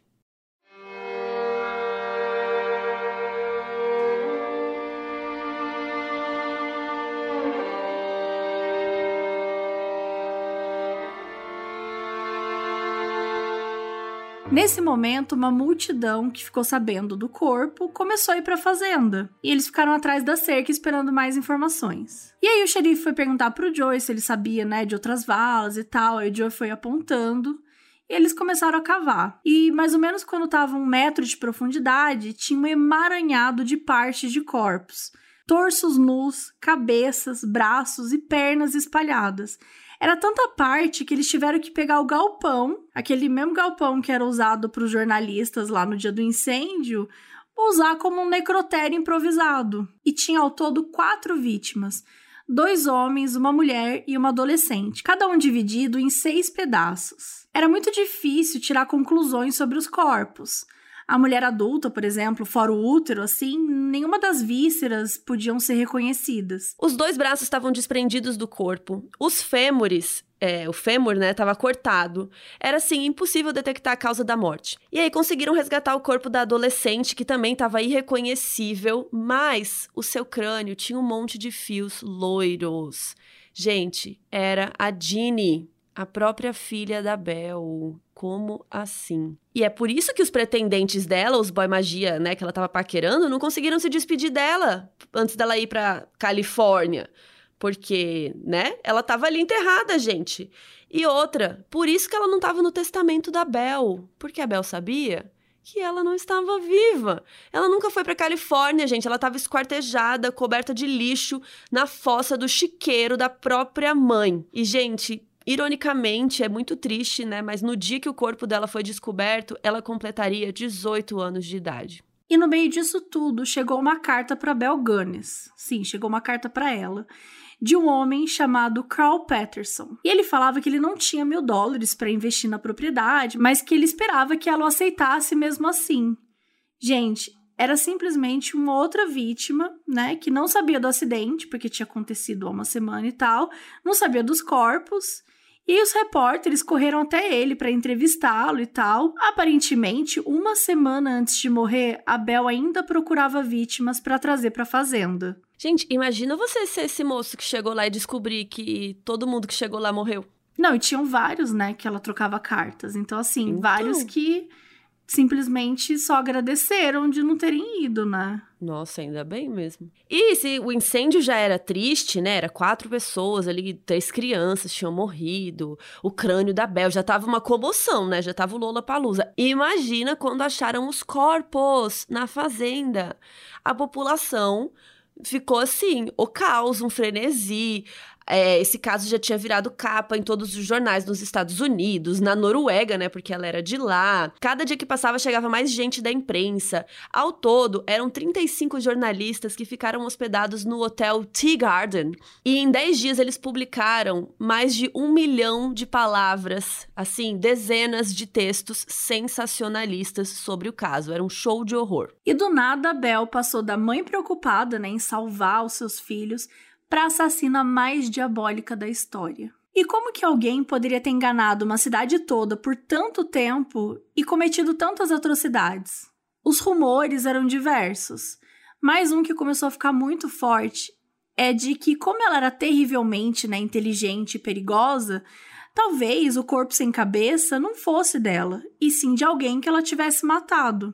E que ela estava por aí, vivendo a vida normal, como se nada tivesse acontecido e os jornais passaram a declarar que era sim possível que ela estivesse viva. Com base em nada, né? Circunstancial, mas assim, é uma teoria interessante, porque, né, se tem esse tanto de corpos ali, bem interessante. E aí, né, continua a escavação, Brasil, porque tem um monte de coisa ali nessa fazenda. Imagina uma, uma terra, uma fazenda, né, gente? É enorme. Então, o povo ali escavando, escavando para ver se achava mais gente, tentando descobrir alguma coisa. E no meio dessas escavações acharam mais uma vítima decepada e alguns metros para baixo encontraram uma dúzia de sapatos masculinos. E embaixo dos sapatos ainda tinha mais coisa, gente. Tinha uma pilha de ossos humanos. As marcas encontradas nesses cadáveres mostravam a forma com que Abel abatia suas vítimas. Ela dava machadada na pessoa, então ela cortava as articulações com um machado e depois ela desmembrava com um martelo, como se fosse, sabe, batendo martelo assim até o membro cair. E devido ao estado dos corpos, era impossível dizer se eram homens, se eram mulheres. Até agora, o total de corpos descobertos no chiqueiro da Bel Gunness era nove.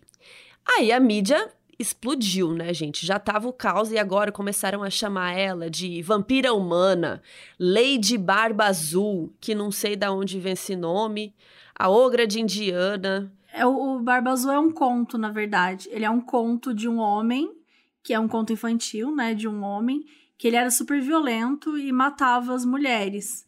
Ah, e tá, aí, tá, enfim, era um conto antigo, e aí acabaram trazendo aí o Barba Azul. Mas enfim, por causa né, dessa quantidade de corpos e da violência empregada, era difícil acreditar que uma mulher sozinha tinha sido responsável por tudo aquilo. E aí chegou o chefe da polícia de Chicago, o Herman, e ele começou a causar na história. Primeiro, ele começou a especular que, na verdade, a Bel fazia parte de uma gangue de Chicago que dava golpes nas pessoas para conseguir o dinheiro do seguro e que a fazenda servia de lugar de desova dos corpos.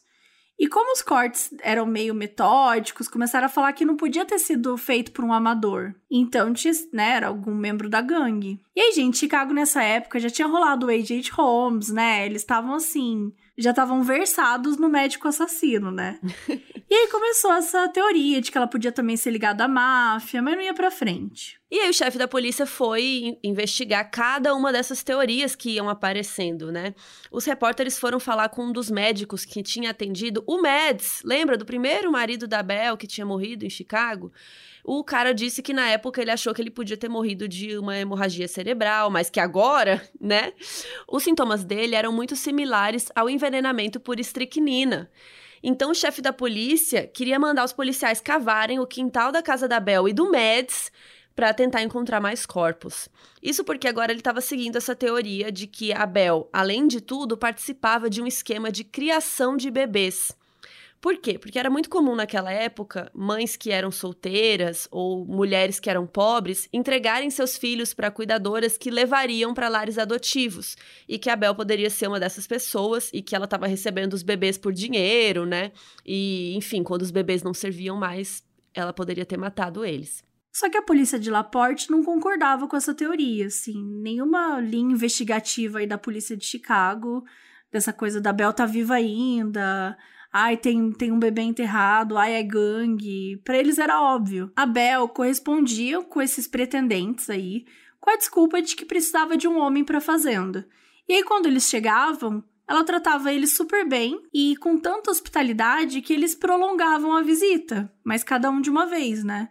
E aí ela ia envenenando eles aos poucos e depois que morriam, desmembrava os corpos e enterrava os restos mortais no pátio e, claro, ficava com os pertences deles. No dia 7 de maio, dois homens invadiram o galpão onde ficavam os corpos e tal.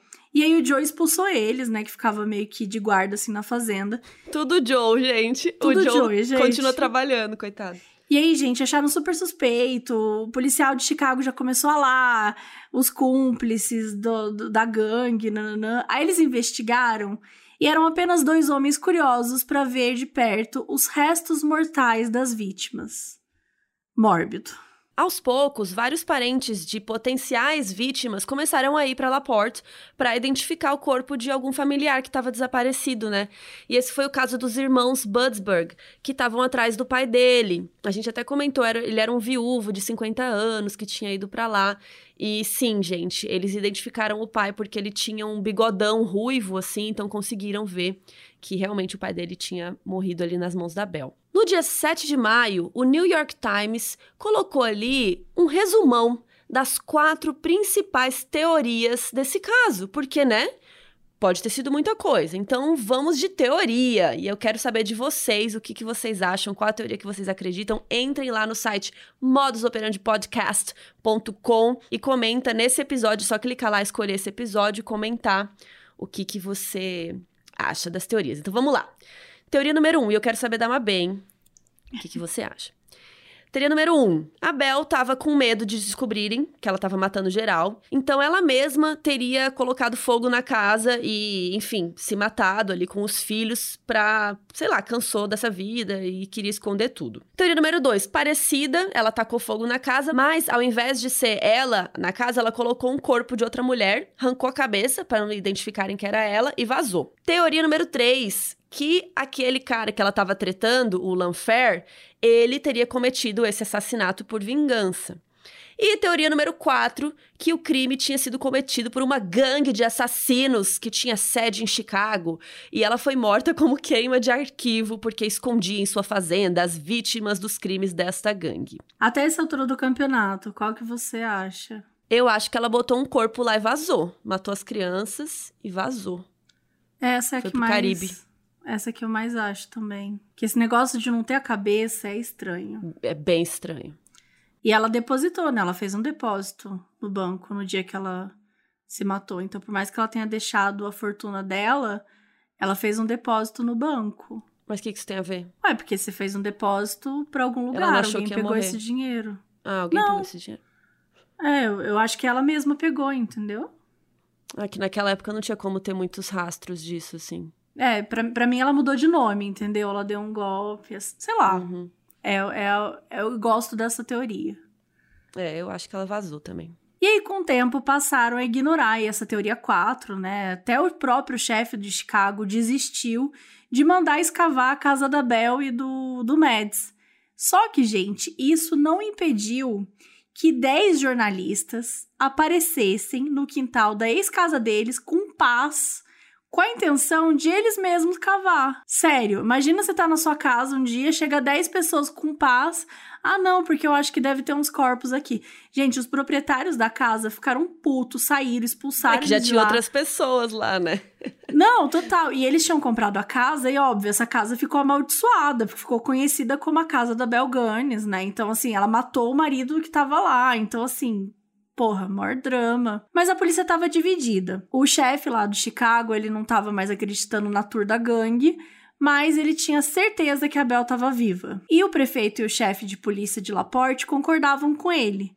Mas o xerife e o promotor de Laporte eram inflexíveis. Eles tinham certeza que a Bel tinha morrido no incêndio.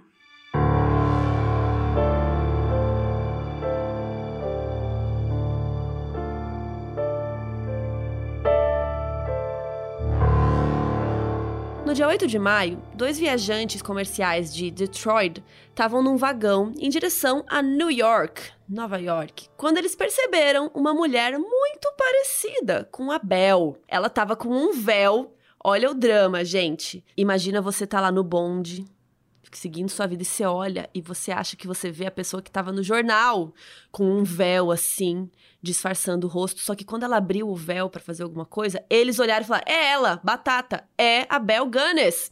Então, assim, eles estavam indo de Chicago, eles estavam por dentro de tudo da, das notícias. Quando eles chegaram no destino, eles foram até um segurança urgente e informaram essa suspeita. O segurança ligou para o tenente da polícia de Rochester, que já ligou para o capitão da polícia da próxima cidade que o trem ia parar. Gente, a galera, ó, a, tchá, tchá, agilizado. Gente, o povo é muito agilizado para 1900. Eu tô em choque. Achei também. Quando o trem chegou, tinham dois detetives já esperando na estação. Eles pediram para essa mulher do véu pegar os seus pertences, que eles iriam dali direto para a sede da polícia. A notícia se espalhou pelo trem e aí todo mundo começou a, né, se sentir testemunha da fofoca, né? Imagina a mulher ali no, no trem que você tava, no bondinho. Gente, era a captura da maior fugitiva do país. E aí, na manhã, né, desse dia aí, no dia 9 de maio, todos os jornais estampavam o acontecido. Bel Gunness capturada em um trem. Gente, sério, olha a tour. E algumas horas depois, a polícia descobriu que tinha cometido uma gafe terrível. Aquela mulher não era Bel Gunness. Ela se chamava Senhora Cora Aaron. Ela era uma viúva e ela estava indo para Nova York visitar a irmã. Ela mostrou os documentos, tal, a polícia liberou e aí pediu para ela assinar um, um, documento isentando o departamento da polícia de responsabilidade pela falsa prisão. Jogou ali um, um negocinho no golpe e ela se recusou e disse que ia processá-los. Icônica. Assim, ela tem razão, né? Não, ela tem muita razão. Pelo, imagina é, ter passado pelo que ela passou, assim poderia ter sido linchada, poderia ter acontecido várias coisas com ela. É, eu entendo que a polícia tem que investigar e tal, mas tem que ser tudo muito como uma suspeita, né? Não tratar ela como a É, mas é a mídia, né? A mídia de novo é. se enfiando nesse rolê. Cavando literalmente as coisas. Cavando as coisas. E falando em cavando, as escavações continuavam diariamente. Gente, eu não aguento mais. Eu é não um aguento inferno. mais escavar, tô cansada. Mas não encontraram mais nenhuma vítima. E a multidão, né, que ficava sempre lá lado de fora, até ficou triste, porque não tinha nenhuma novidade para eles naquele dia. As fofocas acabaram. Amo. E nisso, o xerife de Laporte, ele não aguentava mais essas fanfic aí, né? Que a Belle tava viva, não sei o que. Aí ele pensou assim: como que eu vou resolver isso? Ele contratou um mineiro veterano que não era da Yukon Mining and Trading Company. Não aguentei. Ele contratou um mineiro que chamava Louis Schultz. E ele ia começar a peneirar as cinzas do porão em busca dos dentes de ouro da Bel. E aí, se fosse encontrado, seria a prova cabal que ela estava ali, né? Que ela tinha morrido.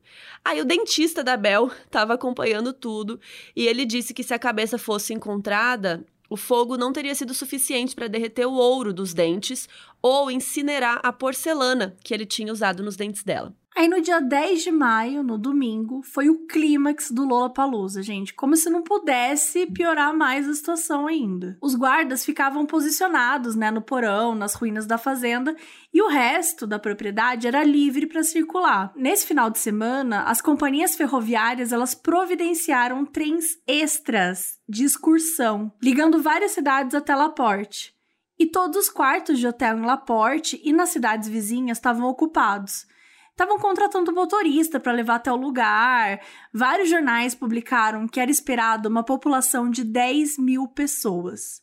E para vocês terem né, ideia do tamanho, isso era 75% da população de Laporte.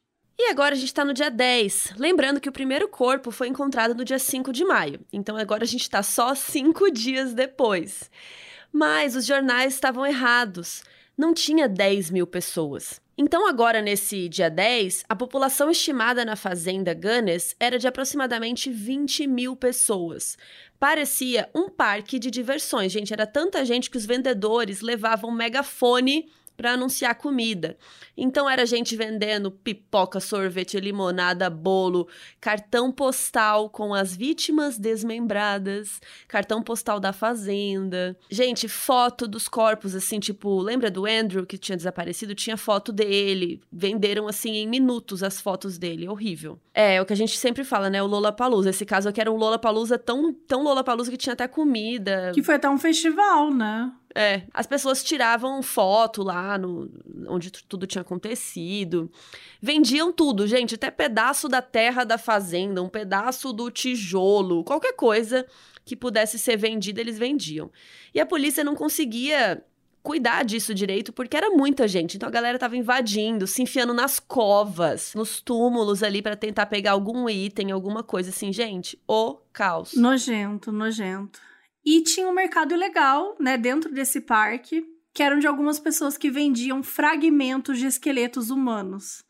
E todos os fragmentos foram vendidos. E aí depois descobriram que na verdade eram ossos de porcos. Enfim, mas esse dia aí estava um dia muito bonito. Então, perto da hora do almoço, as famílias com criança, né, várias famílias que estavam lá, estenderam toalhas de piquenique para comer, né, para comer, se divertir ali enquanto estavam naquele cenário de horror. Gente, é tão chocante falar isso.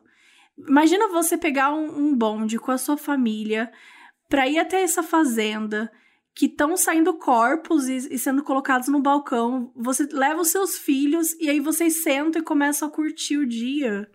Nossa. Assim, sério. E foi isso que aconteceu, né? E nas semanas seguintes, os jornais estamparam diversas manchetes moralistas condenando esse tal do fim de semana da Fazenda Ganes. Como se a própria mídia sensacionalista não tivesse uma grande responsabilidade por trás disso tudo. E seria impossível descrever o surto que foi esse caso nos Estados Unidos.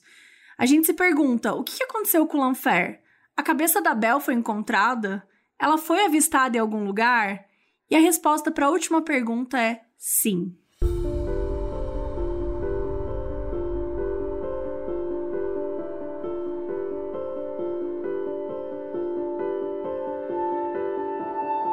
Dia, a polícia de Elkhart, lá em Indiana, foi acionada porque uma escrituária de uma livraria, de novo, parecia muito com a Bel. Em outra cidade, viram uma fazendeira que parecia muito com a Bel. Uma outra pessoa que se dizia mística disse que fez um estudo astrológico e ela descobriu que a Bel Gunness estava disfarçada de homem trabalhando em um estábulo e que podia estar em tais quatro cidades. E ela falou o nome de várias cidades.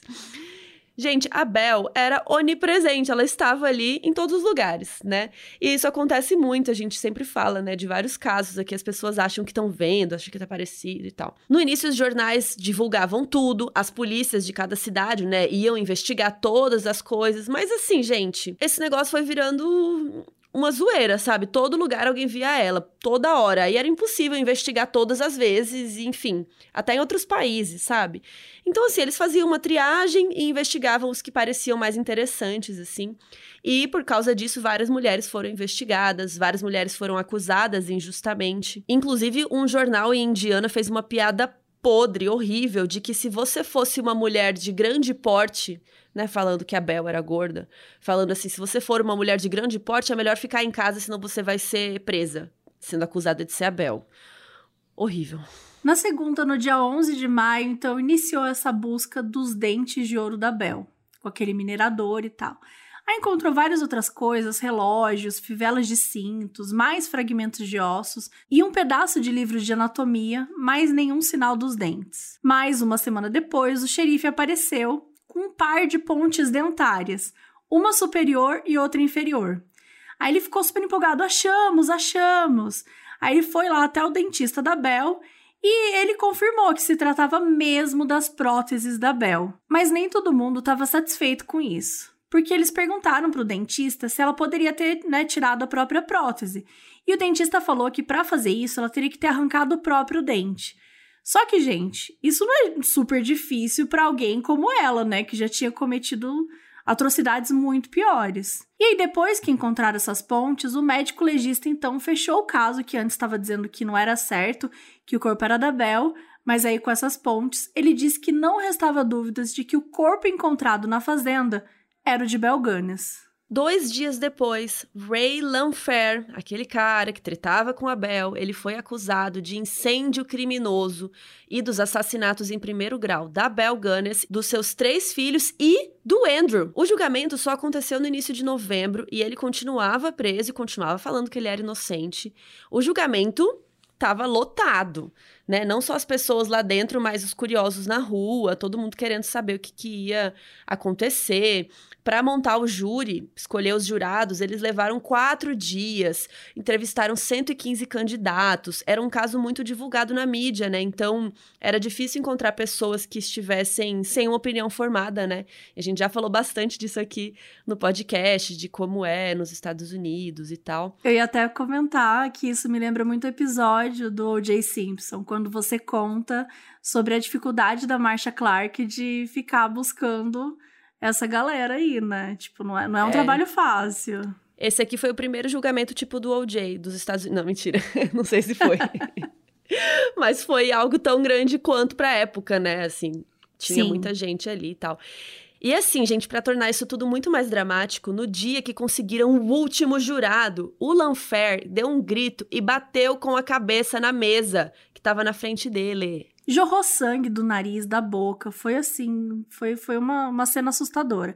E aí ele foi levado pro corredor para né, ver se dava uma respirada e tal. E assim, tava tudo certo, então ele voltou e continuou o julgamento, normal. Imagina, né? E assim, tinham poucas provas concretas do caso. Então, o júri ia julgar culpado ou inocente só com base nas provas circunstanciais. O Estado intimou 40 testemunhas e o processo, gente, foi gigantesco. Um dos interrogatórios mais impactantes foi do médico legista, porque ele não estava na hora que os corpos foram encontrados e ele não tinha levado as anotações dele. Então, assim, ele não conseguia responder nenhuma pergunta, gente. O que, que você foi fazer, meu anjo? Amor, né? se prepara, ajuda nós. Ele não, ele não conseguia nada. Ele começou a ficar impaciente, assim. E chegou um ponto que o próprio Warden, né, o advogado do Lanfair, perguntou se uma das evidências era um osso de um ser humano. E o médico legista já estava puto, respondeu que não podia afirmar nem se era um osso. Amor. Gente! O que, que você. Moço, né? Ai, gente, vamos lá, né? Enfim, tava aquela aglomeração lá na porta do tribunal, aquela confusão. E a maioria das pessoas que estavam ali eram mulheres. E isso incomodou muito um reverendo. Ele tava na igreja, assim, passando o sermão dele, mas ele ficou reclamando disso, gente. Naquela época não tinha Twitter, então ele fez na própria igreja ali a reclamação. Ele pegou e falou assim: parece que essas mulheres acampam ao lado da fossa e pretendem ficar lá até que seja drenada sua podridão. É estranho que as mulheres, sem qualquer obrigação, assistam aos montes a cada julgamento notório. O que podemos dizer dessas mulheres? De seu refinamento? Não são do tipo distinto, para dizer o mínimo. Ai, será que ele não ia achar a gente distinta, amiga? Não ia. Porque a gente gosta de A gente não ia crime. passar no crivo dele. Não, e eu amo que, tipo assim, é estranho os homens, mas as mulheres, tipo, ele se incomodava mais ainda com as mulheres. Mas ele não comentou que os homens, que era ruim para os homens estarem lá e tal. Óbvio, né? Machista. Não, as mulheres do, da cidade ficaram pistola, né? Vários maridos defenderam as mulheres, reclamaram do reverendo. Puta cara chato reverendo, vai, vai dar seu sermão. Insuportável. Enfim, essa treta foi parar nos jornais e um homem mandou uma carta enorme defendendo o direito das mulheres de serem curiosas. a gente gosta de fofoca, gente. Eu vou fazer é, o quê? gente. Todo mundo Eu, ama uma hein? fofoca, não é só mulheres, inclusive. Pô, é, o ca- mas olha que absurdo, né? Tem que ser um homem escrever uma carta para falar que as Sim. mulheres. Insuportável. Enfim, depois disso, do, do reverendo, o dobro de mulheres apareceu no julgamento no dia seguinte. Ai, o Perfeitas. próprio feminismo. Amei. Nossa, todo mundo tinha que ter ido lá na igreja desse cara encher o saco dele. Mas enfim, só para isso é só um dos casos pra gente mostrar o como é que isso impactou em todos todas as esferas da sociedade, esse caso impactou. Né? Impressionante, um reverendo na igreja reclamar, aí as mulheres ficarem putas, irem protestar. Olha, olha como algo, né, que enfim, não tinha nada a ver com eles e já virou uma grande tour. E aí, beleza, voltando para esse julgamento, no argumento final, né, o procurador do estado disse que ele pouco se importava com a senhora Gunnis, que ela era mais podre que o inferno, mas que isso não dava o direito de alguém incendiar a casa e matá-la, além das outras três pessoas inocentes. E ele frisou, né, que tudo que ele fazia era para as três pessoas inocentes, para as crianças que tinham morrido e tal. E aí o Warden, que era o advogado do Lanfair, focou em como tudo era circunstancial, que a cabeça da Belle não tinha sido localizada, então, assim, né, vai saber o que essa mulher fez. E que as únicas provas que eram ela e tal eram as pontes dentárias, que não significavam nada. E que a Bel tinha, sim, premeditado o incêndio e colocado fim em todas as vidas aquela noite. E que não tinha dúvida de que o réu não era responsável por tudo aquilo. O juiz então se dirigiu ao júri e disse que eles poderiam chegar a um desses seguintes vereditos: culpado de homicídio por primeiro grau, ou com pena de morte, ou com prisão perpétua, ou homicídio de segundo grau, com pena de morte, ou homicídio involuntário de 2 a 21 anos, ou incêndio criminoso de 2 a 21 anos, e óbvio, inocente, pode ser que ele não fez, vocês considerem aí que ele não fez nada. E aí, 26 horas depois, foi mais longo que o julgamento do OJ, gente. Não é louco isso? Eles chegaram ao veredito. Eles consideraram o réu, tan, tan, tan, tan, culpado por incêndio criminoso. E assim se encerrou um dos mais famosos julgamentos da história dos Estados Unidos.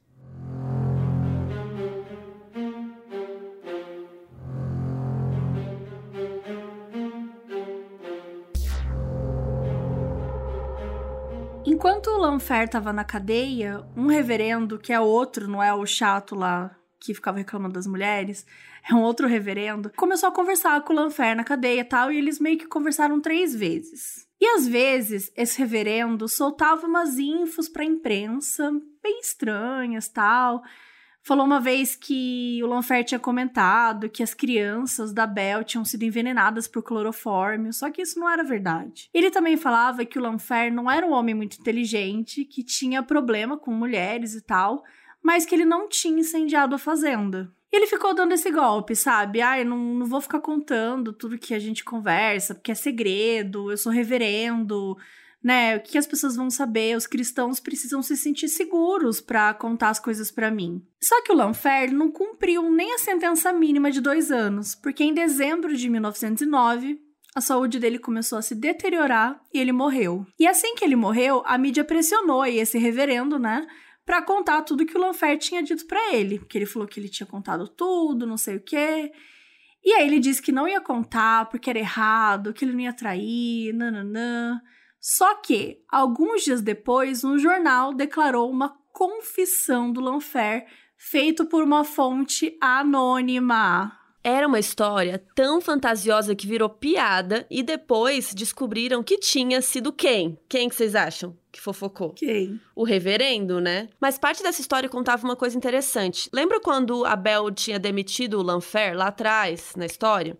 Na verdade, ele que teria pedido demissão depois de assistir, ele viu a Bel dando clorofórmio para um homem. Só que aí depois ele começou a chantageá-la para ela dar dinheiro, não sei o que, e por isso que eles tiveram aquela briga. Como ela disse que não ia dar mais dinheiro, ele resolveu se vingar. E aí ele teria ido para casa da Elizabeth Smith, aquela moça que ele tinha dormido no dia anterior ao incêndio, que eles tomaram uns bons drinks e que eles teriam ido juntos até a fazenda. E que eles administraram clorofórmio na Bel e nas crianças. Então foram procurar dinheiro para roubar lá na fazenda, em algum cofre, né, alguma coisa assim. E que ele não incendiou a casa, mas ele não sabia se a Liz poderia ter feito isso, porque os dois estavam muito bêbados. Então, assim, essa era a tour, a fanfic, a história que supostamente o Lanfer teria contado para o tal reverendo. E, para piorar, não era só sobre ele essa história, ele colocava uma nova cúmplice, a coitada da Elizabeth Smith. No dia seguinte, a publicação da suposta confissão, né, que aconteceu no dia 15 de janeiro de 1910, a Elizabeth Smith foi presa e submetida ao inquérito de quatro horas. Gente, sério, as coisas não param de acontecer nesse caso. E ela comentou que o Lanfer tinha ficado na casa dela mesmo, como já tinha dito, né, anteriormente, mas negou que ela tivesse qualquer coisa a ver com o incêndio e ela foi libertada depois de pagar uma fiança de 500 dólares. Caríssimo, meu. Tudo Caríssimo. que era 19 dólares, 2 dólares, isso é 500. Por uma fofoca idiota de um reverendo no jornal, enfim. E aí ela testemunharia, né, uma semana depois, só que ela estava muito doente, que ela nem conseguiu sair de casa. E a preocupação com o envolvimento no caso teria deixado ela assim. Aí adiaram o depoimento dela por causa de ordens médicas, mas nem seria mais preciso, porque no dia 5 de março, o procurador do estado disse que eles estavam arquivando o caso contra Elizabeth por não terem nenhuma prova, não é mesmo? E aí, gente, seis anos depois, essa moça morreu. E nisso descobriram que ela tinha uma poupança com bastante dinheiro. E a casa dela, sabe aqueles hoarders?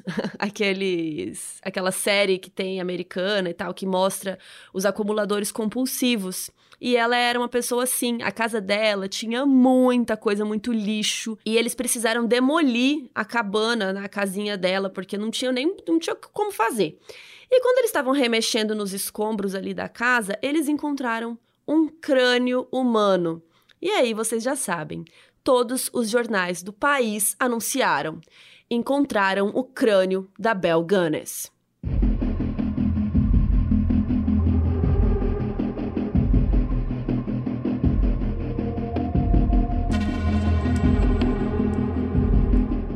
Médicos declararam que o crânio encontrado tinha pelo menos 40 anos. E os vizinhos comentaram que já tinham visto, bem antes disso, que, que era usado para rituais e tal. E aí, de novo, começou a rolar muitas declarações preconceituosas, sabe, sobre a Liz e tal. E a origem do crânio nunca foi determinado, mas parece que a versão mais provável é de um possível conhecido da Liz, que ele disse que tinha dado o crânio para ela, porque 25 anos atrás ela teve um tumor né, no abdômen e ela tinha consultado uma senhora que passou um encantamento para ela fazer, que consistia em esfregar o crânio de um assassino. E aí, enfim, esse cara aí, que era o conhecido da Liz, ele era um soldado, ele tinha sido dispensado por invalidez, e aí rolou uma batalha com os ex-colegas dele, assim, que quase todos morreram. E daí ele foi visitar esse campo de batalha, assim, depois, e ele encontrou o crânio de um chefe inimigo, né? E aí ele resolveu pegar aquilo como relíquia para guardar de lembrança. E aí, como Alice precisava esfregar o crânio de um assassino, ela pediu esse crânio emprestado. E aí, depois, quando ele pediu de volta, ela disse que tinha sido roubado. Daí ele acreditou, né? Porque na época ele não achou que ela ia querer ficar com o crânio para ela e tal. Então, aparentemente, essa é a suposta origem do crânio. A fama dessa cidadezinha, Laporte, era a pior possível por causa dessa fazenda Gunness. Além disso, os habitantes da cidade acreditavam que Abel continuava assombrando a região. Várias pessoas começaram a relatar ter visto o espírito da Abel agora, porque agora já não era mais. eu vi a Abel no trem, no mercado, eu vi o espírito da Abel e davam relatos assustadores e tal. Então esse caso ficou aí, né, sem solução. Teorias, várias pessoas não sabem se era ela mesmo, tem outros que acreditam e tal. E em 2008, uma dupla de antropólogos forenses foi exumar os restos mortais desse suposto corpo da Bel sem cabeça, né? Fizeram um teste de DNA e descobriram que. Rufem os tambores, vai, Nath, da edição. Não descobriram nada, gente. Os resultados foram inconclusivos. Inclusive o autor, o Shatter, o Harold Shatter, que é autor do livro da Dark Side, Lady Killer's Profile, Bell Gunness, que a gente usou, né, para fazer esse roteiro, ele mesmo fala do fracasso que é ele ter mergulhado nessa história e ele não encontrou uma resposta. E lembra daquele boato que a gente contou lá no primeiro episódio que a Bell talvez tivesse engravidado quando ela era nova, quando ela tinha 17 anos, só que o pai da criança tinha agredido e ela teria sofrido um aborto. E lembra que a gente contou um pouco depois que ele morreu? Então, ele morreu de problemas intestinais. Alguns pesquisadores que acreditam nessa história, eles sugerem que ele poderia ter sido a primeira vítima, já que os sintomas que levaram ele à morte são os mesmos de quem ingere arsênico algo que ela provou conhecer durante toda a sua vida. Então, a Bel Gunness foi uma viúva que matou diversos maridos até ter dinheiro suficiente para comprar uma fazenda. E quando a comprou, passou a escolher novas vítimas pelos classificados de jornais. Mas veneno não era suficiente. Após dar uma última refeição para suas vítimas, ela pegava um cutelo ou um machado e atacava diversas vezes no crânio. Após matá-los, ela levava os corpos e os desmembrava e enterrava no celeiro da fazenda. Quantas vítimas ela teria feito durante toda a sua vida? O que aconteceu com a cabeça da Bel? Teria ela encenado a sua própria morte e executado um plano perfeito de fuga? Ou teria Bel decidido pôr um fim à sua própria vida e incendiar a sua fazenda matadouro? O caso Bel Gunness vai ser para sempre um mistério sem solução.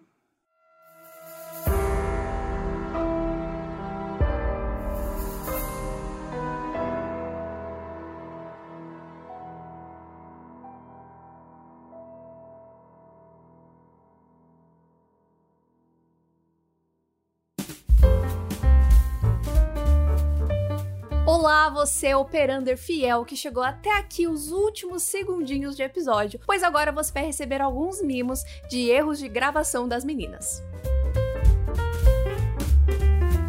E apesar disso, o doutor médico, né, o doutor médico, o braço direito foi decepado por um instrumento cortante. Todos os, os dois braços. Todos os dois braços. todos os seus únicos dois braços. Só que, gente, nem todo mundo estava satisfeito. Satisfied. Satisfied. Satisfied. Oh my god. Os sintomas dele pareciam muito com envenenamento por. Estritis... Estri... Quinina. Enfim, aquele caos. Várias pessoas começaram a pegar paz, né? Pá de... paz. Não é paz e amor, pera, como fala? Pá de... Paz. De jardinagem. De... Pá. Não sei como fala explicar o que é uma pá. Várias, várias pás. Várias pás. É que parece, sei lá, estranho, tá. No dia seguinte, a publicação né, dessa suposta confissão, no dia 15 de janeiro de 2010, não, pera lá. Passou bastante 2010. tempo. e Nossa, chegamos a 2021. É 1910. E eles ainda estão escavando. né? Escavando, escavando.